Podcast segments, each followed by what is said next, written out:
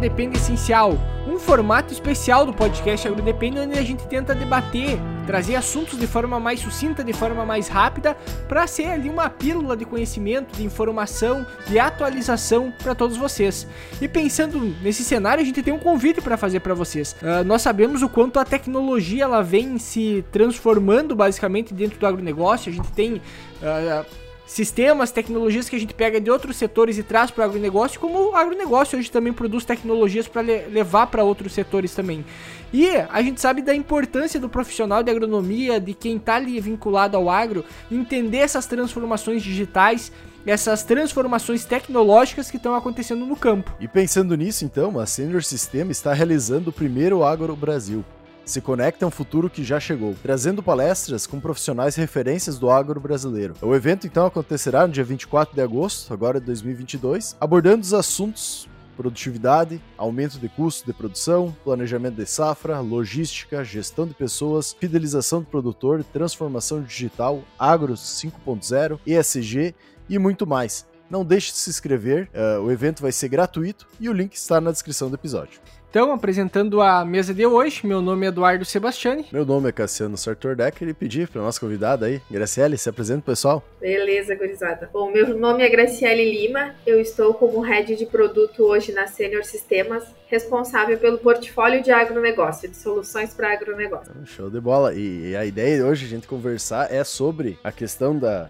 ESG, né? Que basicamente é governança ambiental, social e corporativa aí, que é um assunto que cada vez mais está sendo falado uh, dentro, não só dentro do, do agro em si, uh, mas também em de todas as empresas, né, no ramo profissional.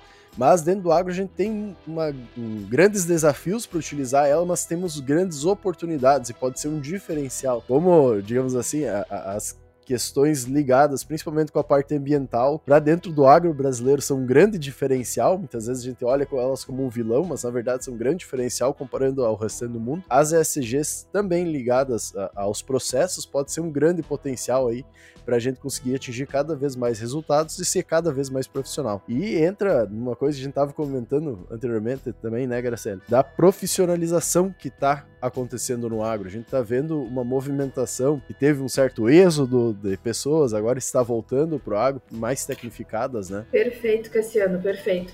E é isso mesmo, né? A gente passou por um momento, há alguns anos atrás, de uh, o que será a continuidade do agronegócio, visto que as novas gerações estavam uh, saindo realmente de dentro da porteira, né? Indo para a cidade, indo estudar, indo buscar uma, uma capacitação diferenciada e esse retorno ele não era factível ainda, ele não era palpável, né? Uh, e hoje a gente vê exatamente uh, esse conhecimento, esse movimento de capacitação voltando para dentro do agronegócio, fazendo a profissionalização das empresas do agro. Então, essa continuidade, essa sustentabilidade através de novas gerações, ela aconteceu, né? Ela vem acontecendo, ela vem tomando aí cada vez mais força.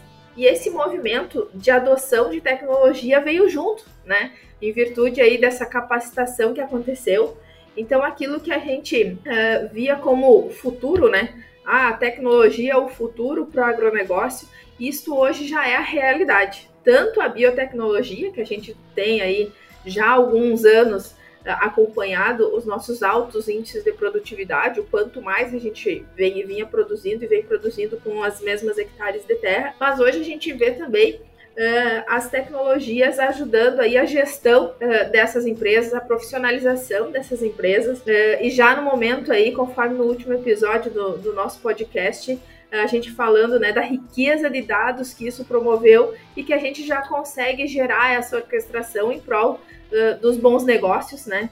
E com isso a gente também então traz as práticas ESG como uma oportunidade, já não mais como desafios, né? Hoje a gente vê que é, essa transformação dentro da parte da tecnologia do agro, ela, ela, tem uma importância muito grande porque toda a propriedade rural, ela é uma empresa rural, na verdade. E se a gente for comparar o que gira de dinheiro, principalmente dentro de uma propriedade com uma empresa de uma cidade, por exemplo, seria uma empresa gigantesca, né? Se a gente fosse colocar ela como uma questão de geração de riqueza, de faturamento que se tem, né? E, e pensando nisso, a tendência é que Agora, esses jovens que estão indo mais pro campo, se eu não me engano, tem até um censo que mostra isso, né? Que a maior parte dos produtores ou quem está à frente em algumas propriedades são pessoas mais jovens, ou seja, que estão mais adeptas à, à tecnologia. E para a gente fazer a gestão de tudo isso, precisa de informação, né? Senão fica muito difícil de acertar. É a mesma coisa querer de, de, tudo que movimenta de dinheiro tu querer controlar com papel e caneta, fica muito difícil. Então tu precisa ter sistemas, ter uma, uma, uma metodologia também para acompanhar todos esses, esses resultados e o que está sendo desenvolvido. Pensando na propriedade rural e, a, e, até mesmo nessa transformação dela, como é que a ESG, a ESG a gente fala e, ESG, né, no caso, como é que ela se adaptaria, como é que uh, serviria para isso, para a parte de governança ambiental, social e corporativa. Inclusive, antes eu tinha aberto o Wikipedia para ver o que tem sobre a ESG ali, né? Tem só 10 linhas. Então, praticamente nesse episódio a gente já vai falar mais coisas do que tem no Wikipedia sobre esse assunto. perfeito, perfeito. E quando a gente olha essa aplicabilidade, né? Claro que talvez fique mais fácil a gente trazer para o pilar do ambiental, né? Porque a gente vem aí falando do eh, constantemente dos desafios climáticos, eh, da questão de, de aditivos químicos aí na produção. Então, essa eh, sustentabilidade necessária para o negócio, né? Desde o uso dos recursos, seja água, seja solo, seja energia, né? Até a emissão do, dos poluentes, né? Dos gases potencializadores do, do efeito estufa. Vamos dizer, isso já está mais uh, ligado né, ao agronegócio, ao corda do plantar, do colher, do produzir. Uh, e, e, a superação desses desafios ela é bem mais factível, vamos dizer assim, né? Até porque a legislação brasileira ela também vem já bastante rígida nesse sentido. Então, esse viés de adaptação, ainda mesmo que com a conotação de desafio, já é algo que os nossos produtores uh, convivem né, nesses últimos tempos e hoje já conseguem mitigar e trabalhar, inclusive, como como alavancas, né, como potencializadores de melhores práticas ambientais, né. Uh, mas como tu bem disse, né, Eduardo, uh, vai mais do que a questão ambiental, vai também para a questão social, a questão de, de direito, de segurança do trabalho, da diversidade e da equidade. A gente acabou de falar uh, que as empresas do agro, né, cada vez mais se equiparam a empresas de outros segmentos. Então, essa questão social, até para a gente conseguir a retenção dessa mão de obra capacitada no agronegócio, ela também precisa uh, ser observada, ser atendida, né? E, e ela vai além do, do colaborador, né? Ela vai para a comunidade, ela vai para o consumidor final, enfim, para a sociedade em que ela está inserida. Então, quando a gente uh, consegue estar inserido, preocupado e, e, essas empresas cuidando desse uh, ambiente so social que ela está inserida, uh, isso também a faz destacar, né, a faz ser um diferencial naquele ambiente que ela está inserido. Né? E como a gente falou, a questão da governança, né? A questão de, do controle, do sair do caneta e do papel, de ter boas práticas, de trabalhar de forma ética de forma transparente, é, com políticas adequadas, né? E isso em todos os pilares da gestão, né? Seja o dono da propriedade, sejam aqueles que são os executivos da, da operação, enfim, as lideranças daquela propriedade, as referências daquela propriedade, seguindo essas melhores práticas de governança. Hoje a gente consegue já trazer, então, não só a questão ambiental, mas também a questão social e governança, visto que essas empresas estão empresas de agro estão cada vez mais comparáveis a empresas de outros segmentos, né? E quando tu fala empresas do agro, né, eu acho que é interessante a gente observar que essa imensidão de dados, essa quantidade gigantesca de tomadas de decisões, necessidade de históricos, entender o que está sendo feito, os processos, não se aplica apenas a empresas grandes, né? A gente vai pegar e, e, cada vez mais a gente tenta trazer isso que cada propriedade rural, por menor que ela seja, ela é uma empresa rural. A gente vai pegar, por exemplo, uh, hoje hectare Claro que a gente vai contar de, em, uh, se pegar a produção de grãos, a questão da uma área pouco mai, uh, maior, ela é quase obrigatória para se pagar, né? Mas a gente tem casos também que dentro do agro, propriedades muito pequenas, de 2, 3 hectares, conseguem faturar muito dinheiro, com produção, por exemplo, de hortifruti, granjeiros, né? Então a gente tem essa uh, complexidade de vários dados, utilizações, faturamentos, uh, também entra na questão de custos, uh, questão de histórico para tu saber e comparar com o ano passado, quanto foi teu real ganho, né? Ah, qual que é o momento correto para mim vender a minha produção? Eu vou tá, ter que estar tá ligado com o imposto também que eu vou ter que pagar, né? Tudo isso está interligado. E muitas e a gente vê que onde é que o produtor mais vai ganhar é fazendo esse comparativo e apostando onde é que dá certo, né? Onde é que realmente está dando lucratividade, está dando toda essa questão mais adequada da produção está dando resultado. E isso muitas vezes é o que não, não é observado, né? É aquela questão máxima que a gente sempre comenta do básico bem feito. E o básico bem feito ele é muito difícil de fazer, por isso a gente precisa ter toda essa questão da ESG para nos auxiliar com isso, né? Perfeito. E é isso mesmo, né? Porque a, a pauta ESG, elas são, são premissas, né? São os três pilares que nos norteiam, né? Hoje a gente, quando está olhando a gestão, seja da pequena uh, empresa, né? Da pequena produção rural ali de 2, 3 hectares, seja do grande latifúndiário, os pilares e os direcionadores são os mesmos, né? Então, dentro de cada uma das realidades, ou seja, tamanho, cultura ou região, a gente olha para um mesmo alvo.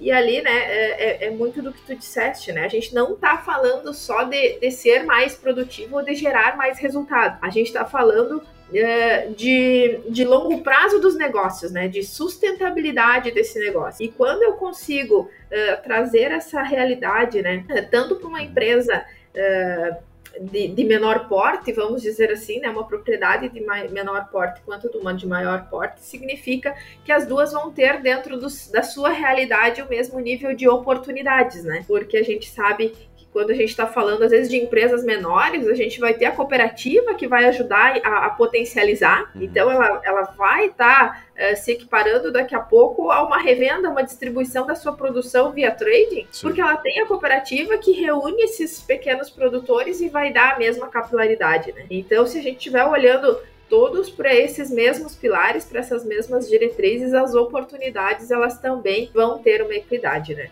Hoje a gente pode dizer que tem uma, uma diferença dessa, da, da ESG em relação ao que a gente sempre falava sobre sustentabilidade, porque sempre que a gente fala em sustentabilidade é pensando nos pilares uh, econômicos, sociais e ambientais. A, a ESG ela seria, digamos assim, os, os dados para mim acompanhar esse desenvolvimento sustentável, como é que as duas estão relacionadas? É, eu entendo que a sustentabilidade, né, ele é um dos pilares das práticas ESG, né? É, a, a, o, as premissas elas são muito próximas, mas hoje é, as práticas ESG são os nossos direcionadores para a gente buscar essa sustentabilidade. Então eu entendo que, que são complementares é, e a gente sai do, do intangível, né? O que é essa sustentabilidade quando a gente consegue materializar pelos pilares. É, da, da prática ESG. Então, ali a gente consegue fechar o ecossistema, né?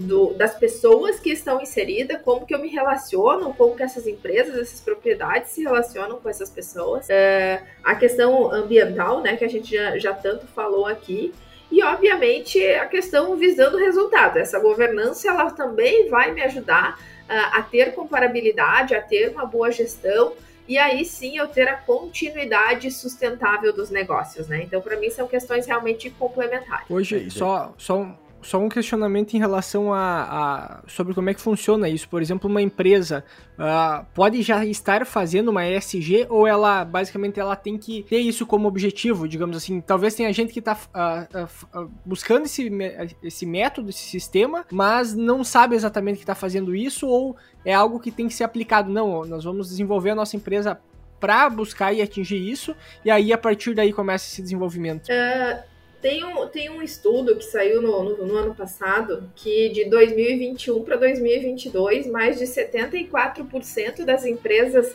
da cadeia produtiva do agronegócio pretendiam aplicar práticas ESG. Então, esse movimento, né, é, ele tem uma maturidade, eu acho, para acontecer. É, e talvez, num primeiro momento, isso seja é, uma mudança de patamar, vamos dizer, se não é algo tão orgânico, né?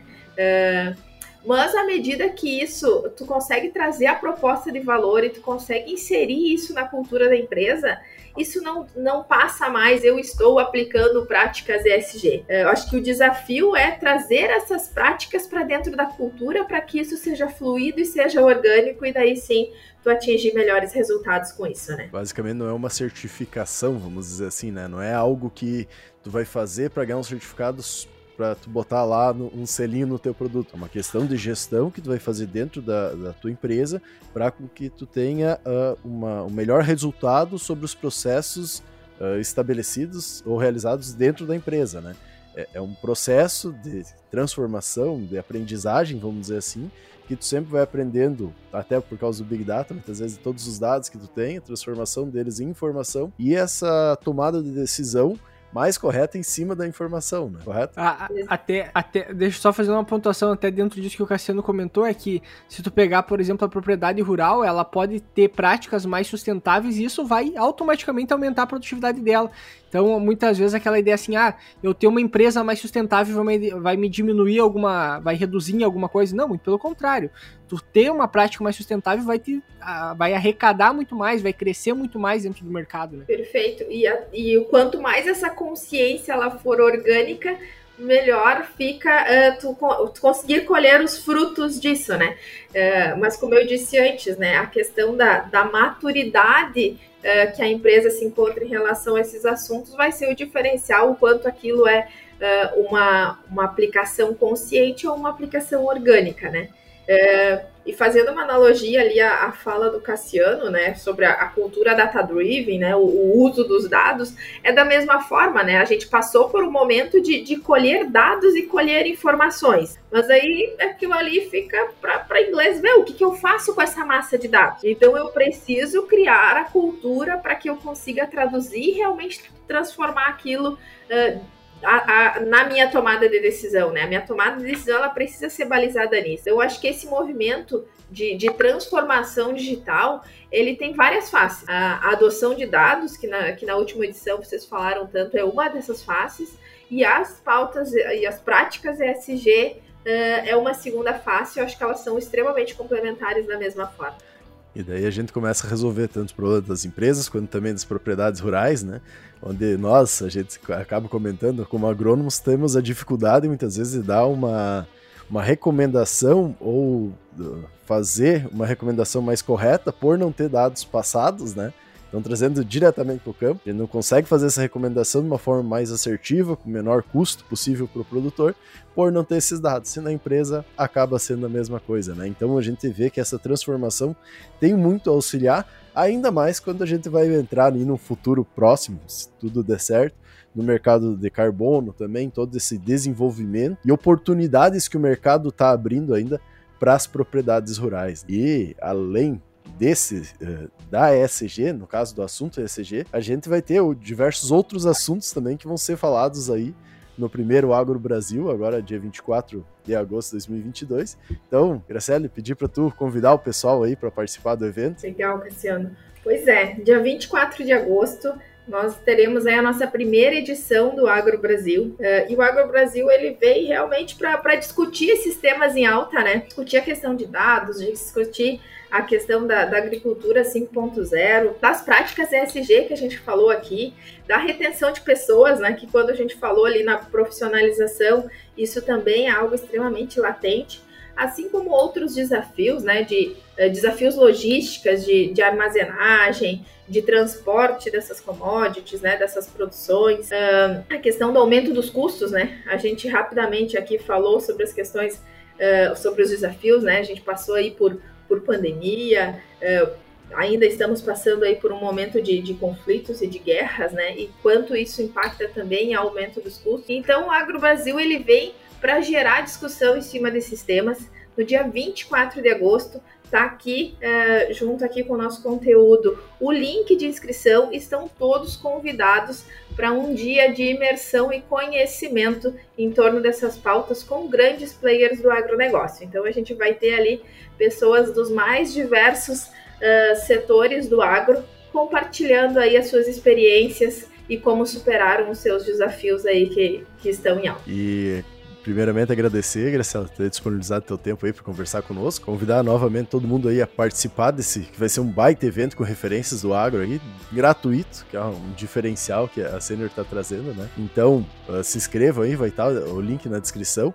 Caso não achar, pode nos perguntar nas nossas redes sociais, ficamos à disposição.